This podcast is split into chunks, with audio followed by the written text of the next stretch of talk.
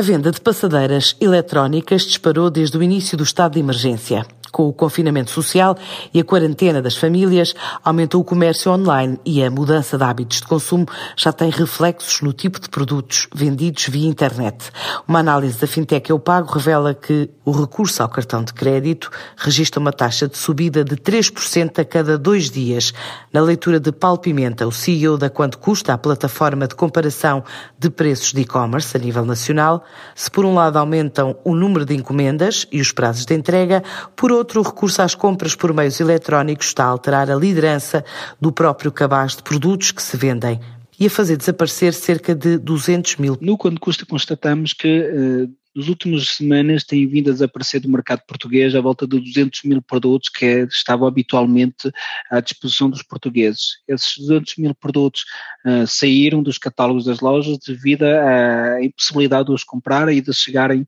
ao mercado nacional, não só pelo problema que houve na China, que os prazos de, de fábrica começaram a aumentar, e também pelos nossos vizinhos na Espanha que estão com um momento mais complicado e grande parte dos produtos que vêm tecnológicos portugueses vêm pelos distribuidores espanhóis ou também por a, a base de Barcelona. É uma tendência que achamos que vai continuar a aumentar. Cada semana vêm produtos que são cada vez mais difíceis de encontrar. Temos certas categorias, como é o dos smartphones, dos portáteis e também consolas, onde já é difícil de encontrar certas consolas do mercado, porque é um produto muito pesquisado pelos portugueses para ocupar as crianças quando estão em em casa, mas também porque não está a chegar às quantidades necessárias.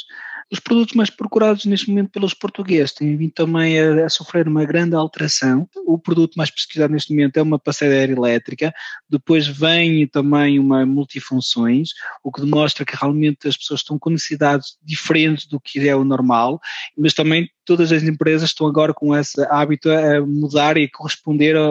às necessidades dos portugueses, que estão a comprar um pouco de tudo. Temos notado que as encomendas têm vindo a aumentar de semana a semana, duplicar quase de semana a semana,